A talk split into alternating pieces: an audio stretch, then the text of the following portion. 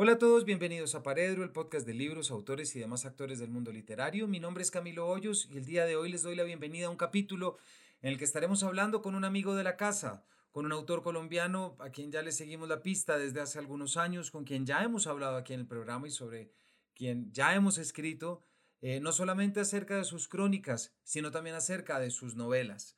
Me refiero al colombiano Andrés Felipe Solano, quien recientemente, en este año, eh, publicó su última novela que se llama Gloria, novela publicada por la editorial Sexto Piso. Una novela que nos invita a la ensoñación y a la imaginación de lo que es imaginar a nuestros padres, en este caso precisamente a una madre, imaginarla en su juventud, en sus aventuras y en sus momentos determinantes de la vida. Como lo verán, esta es una novela que eh, también nos acerca a un lado de Solano que yo personalmente no había leído eh, y lo que nos muestra, como ya verán en esta conversación, cómo las novelas muchas veces nos acercan, eh, nos traen de regreso al país o nos traen de regreso a una historia familiar.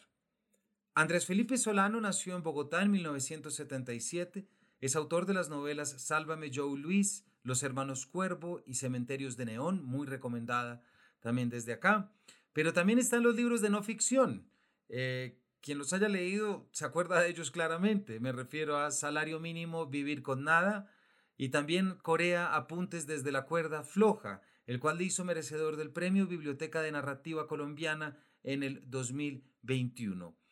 Publicó adicionalmente Los Días de la Fiebre. Los invito a que revisen también. Ese es un capítulo que tenemos aquí en Paredro en el que estuvimos hablando sobre ese libro en el que creo no equivocarme al afirmar que fue uno de los primeros libros, si no el primero, que habló sobre lo que suponía la experiencia del aislamiento debido al coronavirus, específicamente en Corea, en Seúl, donde Andrés Felipe ha vivido prácticamente sus últimos 10 o 12 años.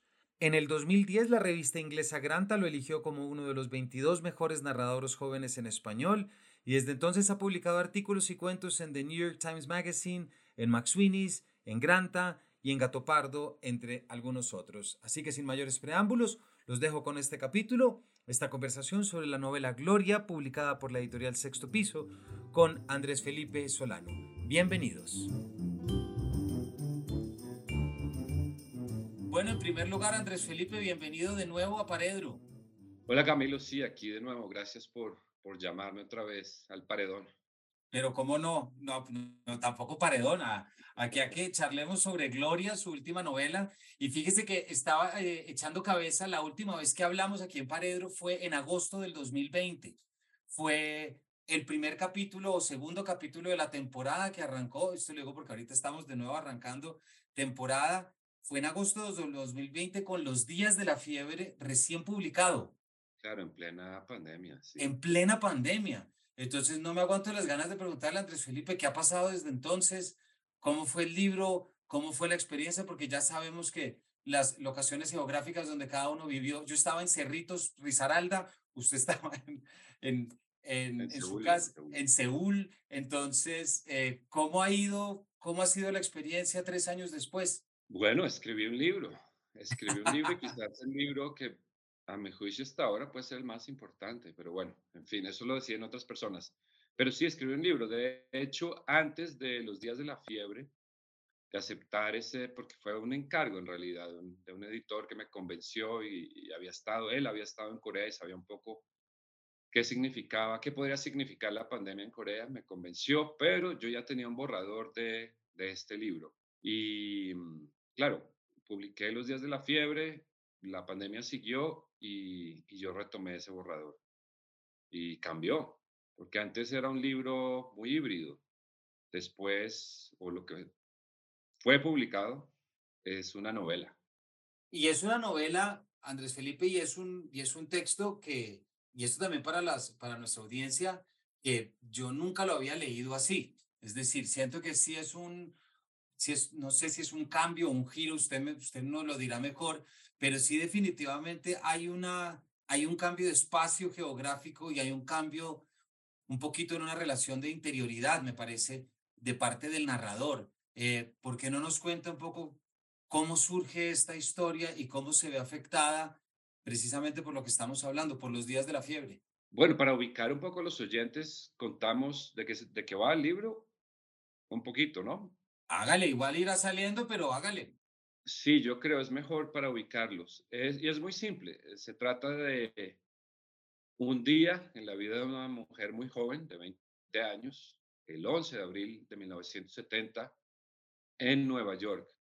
Y ese día, esta mujer va con unos amigos a un concierto en el Madison Square Garden, al concierto de Sandro, Sandro de América o Sandro el Gitano también le decía.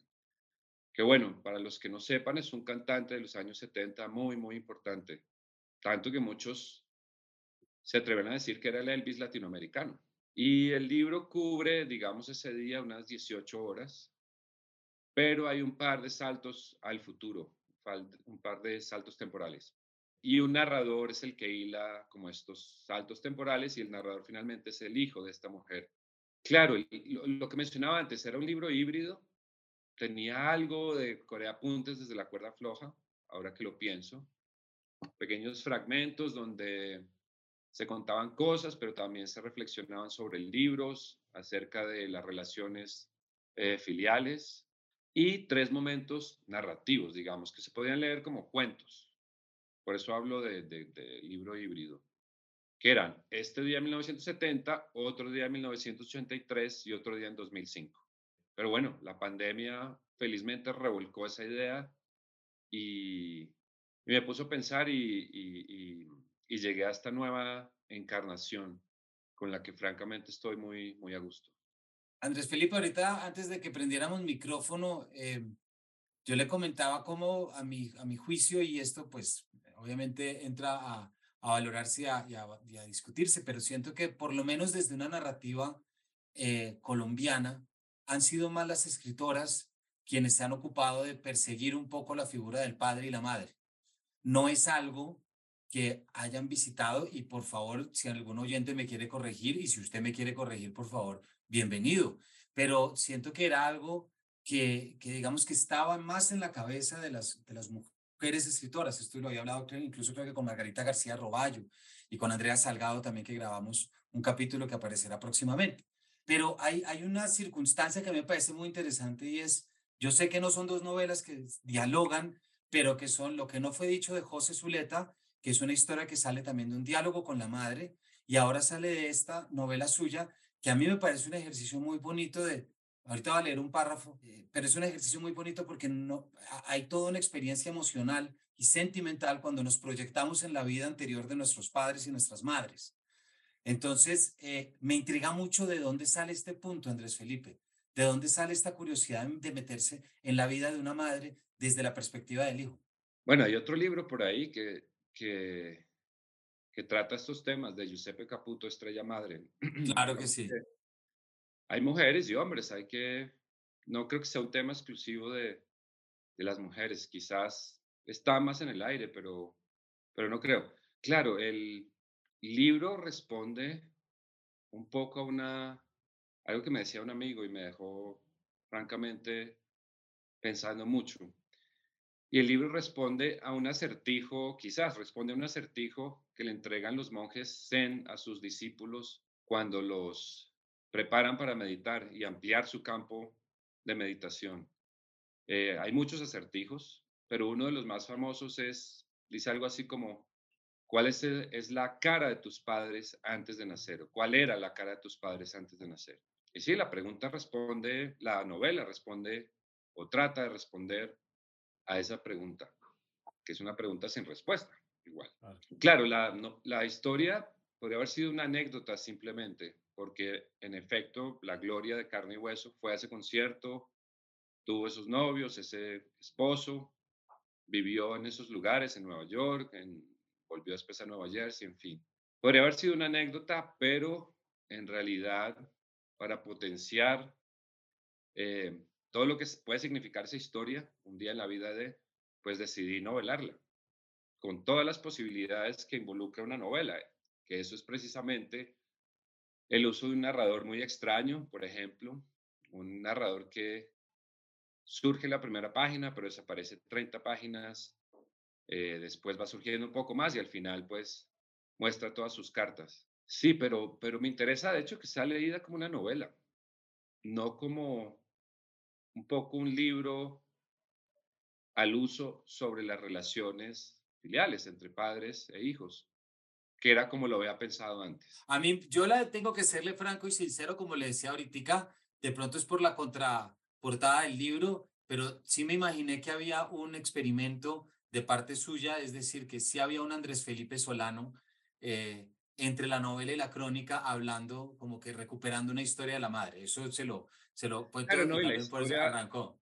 sí, sí, sí, la historia, eso parte, hace parte de la mitología familiar que todos tenemos. Estaba ahí desde siempre.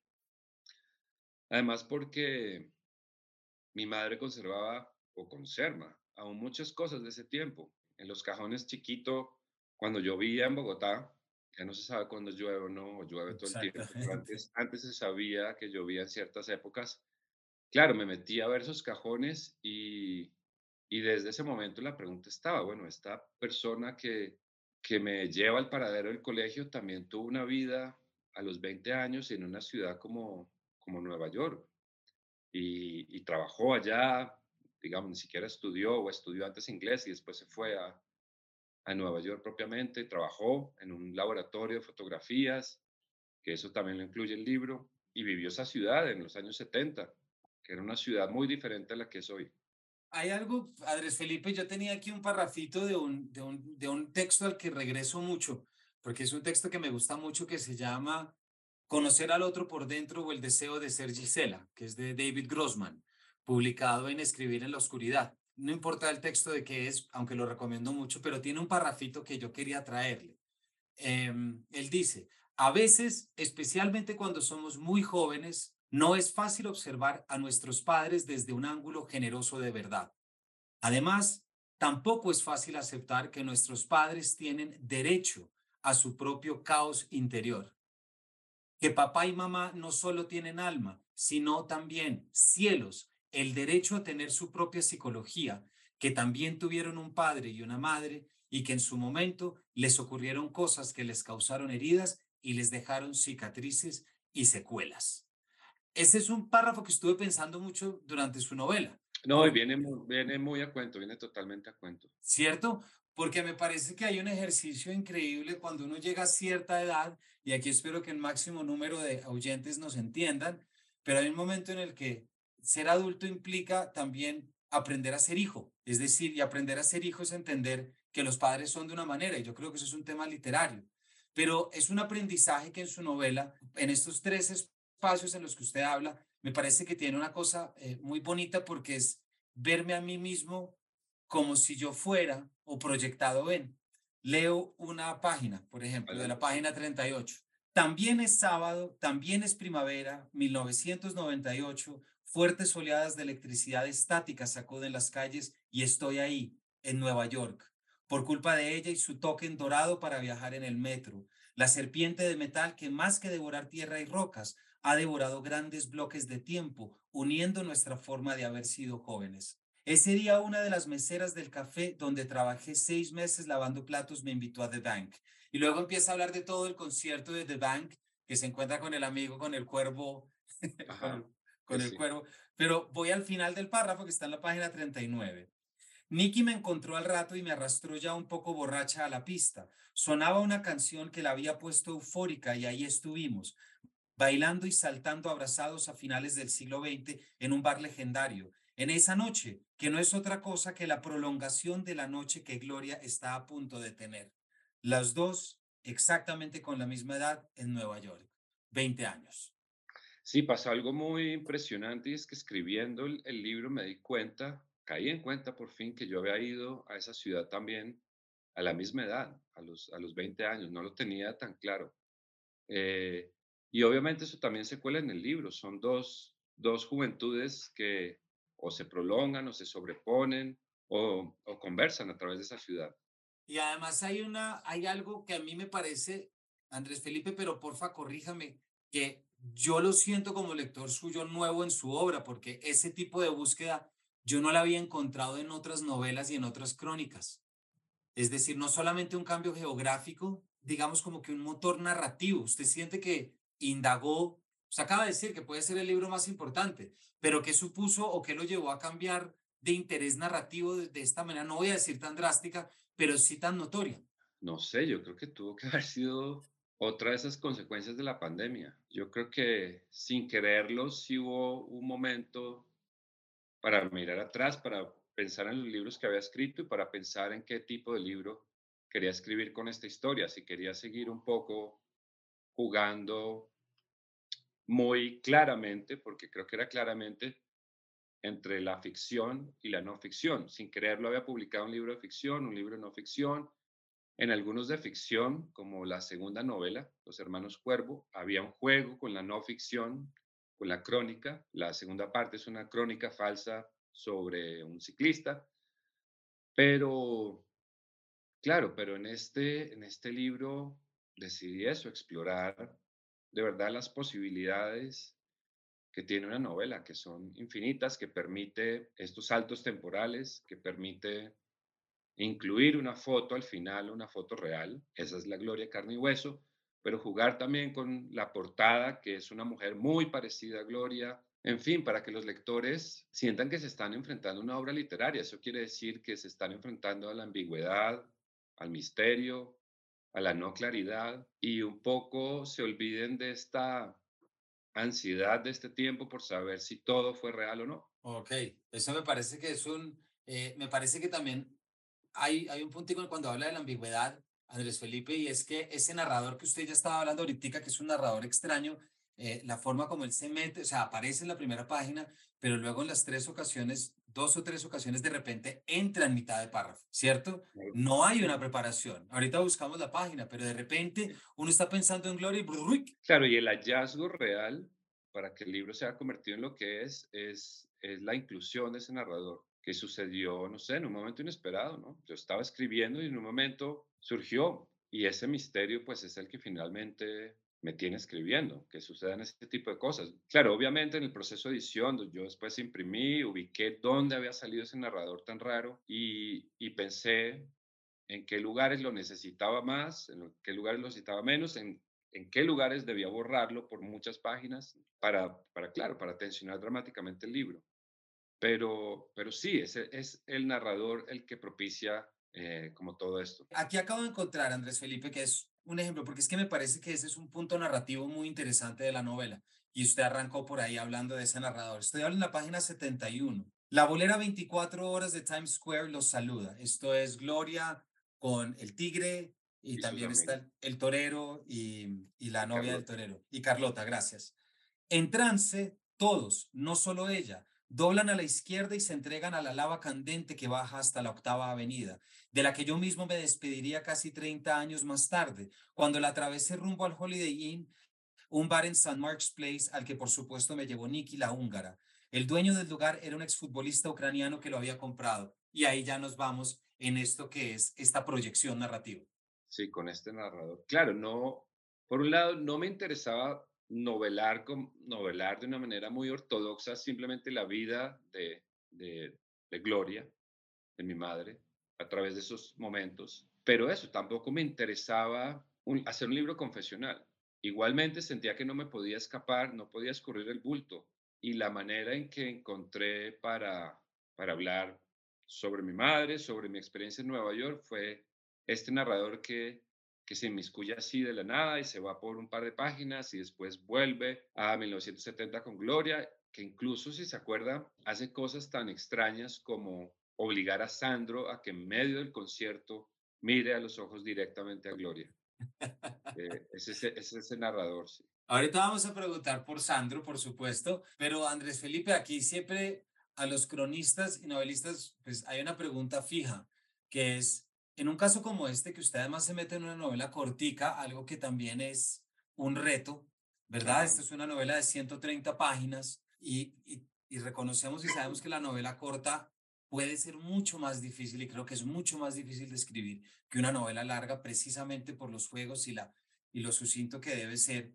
¿Por qué no nos cuenta un poco, Andrés Felipe, cómo se enfrenta usted a los distintos, mejor dicho, cómo funciona la cabeza? Ya nos ha dado puntadas, pero ¿cómo funciona su cabeza cuando opta por una cosa o por otra? Es decir, cuando usted se le viene un, usted se le viene un tema, ¿cómo empieza ese checklist para definir esto es ficción, esto es no ficción, esto es ensayo o esto es qué? Porque yo creo que un cronista como usted también no, es, no necesariamente es el ojo del novelista que está viendo la ficción en todas partes. Yo me siento muy lejos de la crónica. Hace, escribí una cosa chiquita sobre, una, sobre algo muy puntual que pasó en Corea el año pasado, pero aparte de eso, me siento muy lejos de la crónica, precisamente porque esto es lo, lo que yo sentía, lo que otros cronistas pueden estar, pueden pensar totalmente diferente, pero yo sentía que tenía una camisa de fuerza y, y para librarme esa camisa de fuerza estaba haciendo un poco de volteretas en temas de estructura y de forma para sacudir un poco los textos y me di cuenta que, que los estaba arruinando simplemente. Eso es lo que yo creo. Entonces me siento muy, muy lejos del mundo de la crónica y más aún después de, este, de, de haber escrito este libro que, como decíamos al principio, creo que abre de verdad un, un, nuevo camino. Ahora, habiendo dicho esto, sí es verdad que todos mis libros, incluso los que vengan, creo yo, sí se anclan en, en, en cosas que conozco de primera mano. Pero eso quiere decir que si bien las conozco, tengo la libertad para reimaginarlas, reelaborarlas, en fin, para hacer lo que, lo que quiera con, con ellas. Y esa es finalmente la libertad que otorga la ficción. La no, la no ficción no, no, otorga esa libertad. Confiere muchas otras cosas, pero esa no. Y creo que voy es detrás de eso, finalmente. ¿Es responsable o irresponsable decir, Andrés Felipe, que de pronto la experiencia del aislamiento fue lo que lo llevó a pensar más en la novela que en, que en la crónica? Estoy preguntando algo sin saber ni siquiera la respuesta. yo tampoco lo sé muy bien. Se me, ocurrió, se me, ocurrió, ahora que podría haber sido una de esas consecuencias eh, de la pandemia. Sí, porque a pesar de que yo había comenzado el libro antes, pues se transformó en una cosa muy diferente y en una cosa que, claro, necesita mucho tiempo de elaboración interior, creo. Eh, no tanto estar en, en la calle, digamos, sino más bien, más bien con uno mismo, reelaborando como todo este pasado, que es el pasado de Gloria. Sí, yo creo que tendrá que ver algo con eso. Porque a mí, sí, porque los días de la fiebre, claro, es como todo el aislamiento, ¿no? Que uno lo recuerda ya y, y ya la pátina del recuerdo, así sea escasos tres años, pues le cambian mucho a uno las vivencias, ¿cierto? Y, y hay muchas cosas que hay que mantener. Sí, incluso cuando escribí ese libro, porque fue escrito casi en tiempo real, digamos, mientras la pandemia se extendía por todo el mundo y se extendía por Corea con unos casos muy específicos de la sociedad coreana. Por ejemplo, por decir algo, los pastores cristianos tuvieron que ver ahí un poco con la pandemia. Pensaba que era un libro que, se iban, que estaba escribiendo para ser leído en 20 años o algo así. Esa era la intención, sí. Sí, pero bueno, en Corea no, no existió una reclusión como tal. No. Es verdad. No, pero sí es diferente a lo que sucedió, aquí. Es que yo recuerdo, Andrés Felipe, el, el estudio de mi finca desde donde grabamos ese capítulo. Recuerdo verlo usted en su sala, en su casa en Seúl, y en verdad la impresión que tengo de ese recuerdo es como que nos separaba muchas cosas, porque eso es lo que hizo el aislamiento, separar. Y esa separación, lo que yo decía es como, me está hablando desde, me está hablando desde la cuna, porque estaba el caso de la mujer que contagió 600 casos, el que usted habla en, su, en la crónica también, y también uno, yo en ese momento, como digo, estaba en, Cerritos, Pereira, y llevábamos ya, pues desde marzo, llevábamos unos cuatro meses encerrados, pero yo ya había podido viajar a la, eh, haber salido de Bogotá, y, y recuerdo mucho entender que había países que tenían policías, no, no recuerdo el nombre exactamente, pero la policía de las pandemias, la policía de los y que hablábamos mucho desde esa normalidad, ¿cierto? Entonces... No, no, no, que quizás la, la urgencia de escribir y terminar este libro puede ser precisamente romper ese aislamiento y reconectar con una historia que sí, que hace parte de mi entraña, digamos, pero también conectar con mi propia historia en Nueva York y un poco con Colombia, porque finalmente todos los personajes son colombianos, son inmigrantes, bueno, menos el torero, que es uruguayo, pero está con ellos todo el tiempo y, mm, y, claro, y hay muchas cosas que suceden en Colombia. Entonces puede venir de, de esa necesidad de reconectar, de romper el aislamiento que, que, mm, en, el que estuvimos durante la pandemia. Y también puede ser, corríjame porfa, pero también puede ser de alguna forma que está, no que usted se haya desconectado de Colombia, para nada, porque Cementerios de Neón tiene elementos colombianos y es un punto en el que, en el que está, pero pero es como si esta novela lo trajera más del lado de acá y lo hiciera alejarse un poquito de Corea. Esa también fue mi impresión como lector, porque Sí, no lo había leído en Nueva York, por ejemplo, no lo había oí- oído hablar de Armenia y de una cantidad de cosas que eran ya muy de acá. Entonces ahora pienso que de pronto, pues no sé, estos son también temas de conversación, pero que precisamente lo que hace un aislamiento, vivirlo allá, de pronto pues esa necesidad de conectar de nuevo con. Sí, tan, ta- tan así que, que he pensado que lo que pueda venir sucederá en Colombia, digamos. La- el próximo libro se va, va, va a suceder en Colombia. Lo tengo como, como más o menos claro. Ahí tengo tres historias, pero todas tienen que ver directamente con, con Colombia. Porque además, bueno, ya escribí tres libros sobre Corea. Es que eso iba a decir y acá a la audiencia le iba a recordar precisamente esos tres para que sepas de cuáles, para que sepan de cuáles estamos hablando. Cementerios de Neón, el 2017, que tiene que ver con la guerra. Eh, luego estamos hablando de Corea, Apuntes desde la cuerda floja, del 2015. Ajá. Y, mm, y por supuesto el que ya hablamos de los días de la fiebre. Eh, y además con una actividad cultural suya en Corea importante, es decir, eh, usted ha trabajado de de presentador y de distintas cosas que tienen que ver con un ámbito cultural, pero, pero de allá. Sí, incluso he meditado la posibilidad de volver a Latinoamérica, no de volver a Colombia de lleno, pero sí, claro, eso es una negociación con, con mi esposa, porque, Se iba a preguntar. claro, pero quizás México puede ser un destino por un tiempo. Ah, pues mire. Y además ahorita mientras charlamos esto, Andrés Felipe, creo que eso también nos da pie para la pregunta y es la importancia de Sandro de América en la novela.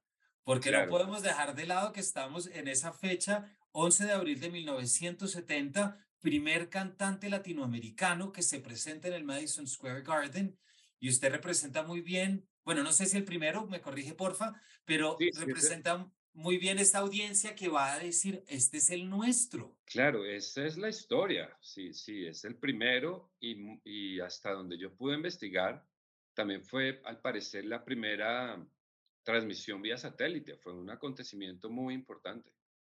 Muy importante. Claro, de nuevo, hablo de las posibilidades de la novela. La novela me dejó contar como toda esta historia eh, de, la gloria real, pero también permite la inclusión de la música popular, que ha sido como, ha estado, es un elemento presente en otros libros, pero aquí entra de lleno, y otros temas como descubrir la ciudad caminando. Siempre en, en mis libros hay gente caminando por la ciudad, muy atenta a lo que pasa eh, sobre las aceras. Y en cuanto a Sandro, pues claro, eh, es el motor de la novela en el sentido en que genera la expectativa de cómo va a ser este concierto por el que Gloria ha esperado mucho tiempo, un concierto tan definitivo como, como lo decíamos, pero también Sandro, y por ahí lo he dicho, Sandro también catalizó un montón de energías sexuales de mujeres muy jóvenes en ese tiempo, en los años 70. No es simplemente un, un cantante extravagante en sus movimientos, ni, en sus, ni, con su ropa, en fin, sino de verdad catalizó un montón de energías sexuales que estaban presentes o por lo menos hizo pensar a estas mujeres en qué significaba eso. Sumado a la aparición de los métodos anticonceptivos en ese momento también, es como un cambio real para mujeres muy jóvenes como Gloria a los 20 años. Y bueno, sí, Sandro, Sandro, como lo decía ahora, las hizo pensar en, en las posibilidades de sus vidas, en cómo podían desmarcarse de una educación totalmente conservadora y aventurarse a algo, algo nuevo. De hecho, hay una parte cuando, al final de la novela, cuando, cuando se encuentra Gloria con, cuando se encuentra Gloria con la compañera de trabajo, eh, Comiendo pizza al final, sí. comiendo pizza al final, que está, es sobre la medianoche, si no me equivoco, un poco más tarde, y, y esto que usted está diciendo sale, creo que en este punto, cuando ella le dice, ¿dónde vives tú? Gloria le pregunta, y, la amiga le dice, no, yo vivo aquí vivo sola. Y el otro dice, pero ¿cómo así que vives sola? Y dice, sí, es que yo no quiero, yo no quiero molestar a nadie, no quiero despertar a nadie cuando llegue. Y es ecuatoriana. Sí, y ahí hay un relámpago, ahora que lo pienso, en la mente de Gloria, porque por primera vez piensa en la posibilidad de vivir sola y la libertad que eso trae eh, en contraposición con, con lo que ella podría haber pensado, que sería aislamiento, quizás cierta amargura, no sé, eh, convertirse en un ser asocial y por primera vez, claro, está muy joven y, y oye a esta mujer que vive sola en Nueva York y le pasa como un relámpago por la cabeza, la posibilidad de que una mujer viva sola a sus anchas. Andrés Felipe, ¿y cómo fue el ejercicio para usted meterse en esta psicología de los setentas? ¿Hubo novelas? ¿Hubo...? Porque ahorita le quiero preguntar sobre una parte que, que la narradora, que el narrador habla, perdón, y de, de, de la relación con Gloria y es cómo, cómo la intimidad surge de lo cotidiano, de acompañarse a lavar la ropa. Pero a eso quiero ir ahora. Quiero preguntarle antes, para usted poder hacer este retrato de época, y además un retrato de época latinoamericano, también por lo que ocurre al final, que no voy a contar, eso se lo dejamos a los lectores, pero también por lo que ocurre al final, hay, hay una realidad social también que está, que está, que está rodeando. ¿Cómo, ¿Cómo se empapó usted? ¿A partir de la imaginación o, hubo algún...? Una combinación, claro, la Gloria Real tiene una memoria impresionante, un poco terrorífica, digamos. Eh, porque sí, se acuerda absolutamente de todo. Entonces esa fue una fuente primaria, digamos. Muchas conversaciones. Claro, como no podía venir a Colombia, fueron muchos audios, mucho WhatsApp. De hecho, creo que abrí WhatsApp por, por, por, por la novela. Antes no tenía, ahora que lo pienso. Y para el final, que es el 2005, un poco los años anteriores, eh, Gloria llevó un diario entonces ahí lo estuve viendo, un diario ahí con muchas cosas, claro, muchos datos precisos que me ayudaron a reconstruir por lo menos el final de, esa época. Y yo también viajé mucho en los 2000 a visitarla y en los 70, claro, leí un par de cosas, no me documenté exhaustivamente porque sentí que eso es algo de lo que quería desmarcarme. Lo había hecho con mis libros anteriores y a veces toda esa cantidad de información llegaba a ser abrumadora. Entonces tenía como un poco claras las coordenadas y vi, eso sí, vi una serie que se llama The Deuce de HBO, que es del mismo director de The Wire. Sí. Eh, ¿Qué sucede en los años 70 en Times Square? Claro, para, para los que no sepan muy bien qué pasaba en esos años, Times Square era un sitio muy turístico, iban muchas familias, pero también estaba lleno de cines porno, y de prostitutas en las calles. Si se acuerdan de Taxi Driver, es, es, es esa época más o menos. Eh, y esa serie, claro, reconstruyó muy bien, muy bien lo que pasaba en esas calles. E incluso cuando yo llegué en el 98, porque yo vivía en Nueva Jersey, entonces tomé un bus, no llegué, digamos, por aire a, Nueva York, sino que tuve que atravesar primero el río y llegué en un bus y llegué al Port Authority, es la estación de buses. De hecho, todavía quedaban algunas tiendas pornográficas ahí e incluso en las calles se veían jeringuillas todavía. Después vino Julián y cambió, o ahí estaba Julián empezando a cambiar todo eso. Sí, no me documenté exhaustivamente, pero sí tenía como unas coordenadas claras, más la fuente primaria de Gloria y el resto un poco, sí, imaginarme qué podía suceder en la ciudad. Y además hay otro punto que tiene que ver con este componente sexual y es eh, el laboratorio donde trabaja Gloria, ¿cierto? Y, el revelado y lo que se ve y las fotografías que se ven reveladas, eso el lector se lo encontrará al principio, entonces ya, ya lo verá ahí lo que, lo que implica ese primer, ese primer trabajo que tiene que hacer. Andrés Felipe, se nos acaba el tiempo, pero hay algo que me parece que, de estos párrafos que se me quedaron a mí y momentos que se me quedaron de la novela, voy a leer otra paginita. 121. Negrito, imagínate lo que me pasó un día. Esa es la frase con la que siempre arranca a contarme sus historias, sin importar qué tan dramáticas o cómicas sean. Por lo general se trata de uno de sus momentos de intimidad con extraños. Una tarde se me acercó un tipo mientras hacía el laundry. Jamás se desprenderá de esa palabra, ni de subway para referirse al metro. Me contó que se mecía de un lado a otro y de repente le tiró una tula militar a los pies. Lávamela, le dijo en español. Tendría unos 50 años y era menudito, parecido a esos jinetes de las carreras de caballos. Apenas le llegaba a la altura del pecho. No le puso cuidado y siguió en lo suyo. El tipo se quedó ahí plantado, mirándose los zapatos puntiagudos de bailarín de salsa. El derecho y luego el izquierdo, derecho, izquierdo, hasta que en un momento se acordó a qué venía y repitió la orden, esta vez con tono autoritario lávala, lávamela. Gloria había terminado de doblar su ropa y estaba lista para irse. Esperó unos segundos, estudiándolo de reojo. Le oía ronronear algo, y ahí lo dejo. Pero es ese momentico, Andrés Felipe, en el que se empieza al final de la novela, en lo que empiezan a salir estos momentos de intimidad, pero hay algo que me parece que es, es un llamado, si se quiere, y es que la intimidad surge en medio de lo cotidiano la intimidad no surge cuando uno dice, vamos a ponernos íntimos. ¿Sí, me explico? No es cuando uno dice, venga, cuénteme su vida. No, y es muy bonito después cuando el narrador empieza ya a meterse de lleno en ese conocimiento en el laundry y sabe de que comía los pedacitos de cemento, que tuvo la pequeña adicción a los medicamentos y todas estas pequeñas cosas. ¿Cómo fue escribir esos momentos de la novela? hay algo muy importante. Bueno, la Gloria Real tiene esos momentos de intimidad con extraños.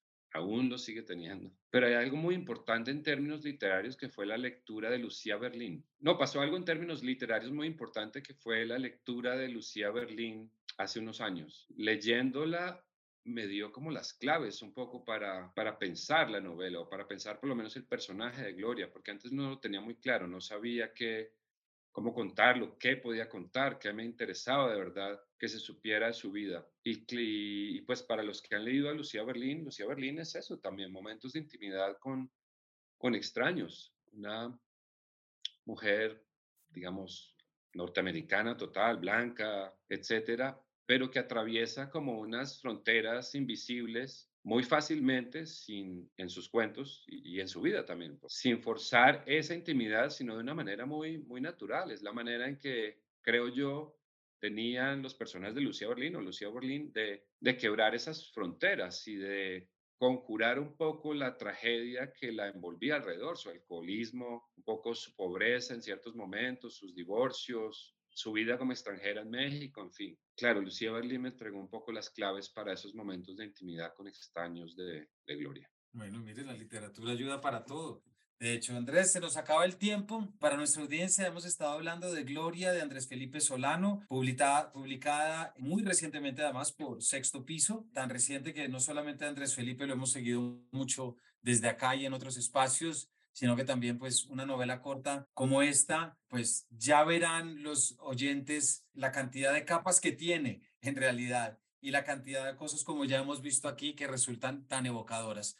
Así que Andrés, muchísimas gracias por habernos acompañado de nuevo. Hombre, Camilo, de nuevo muchas gracias. Estuvo muy, muy buena la charla. Me, me, quedé pensando un par de cosas, que eso es lo interesante de esto. No, así es, y espero que ah, yo también, créame que no hay nada más rico que cuando uno habla y empieza eso es lo bonito de no tener un libreto escrito de la conversación, sino también posibilitar que haya cosas en, en, en, en, la marcha que lo hagan pensar y yo también me, me, voy con otras. Entonces, bueno, para alguna de esas próximas tres novelas o tres historias que esté, pues estoy seguro que nos veremos de nuevo por acá. Nos veremos. Así es. Andrés, muchísimas gracias. Y a todos ustedes, muchas gracias por habernos acompañado y nos vemos en una próxima edición de este Paredro.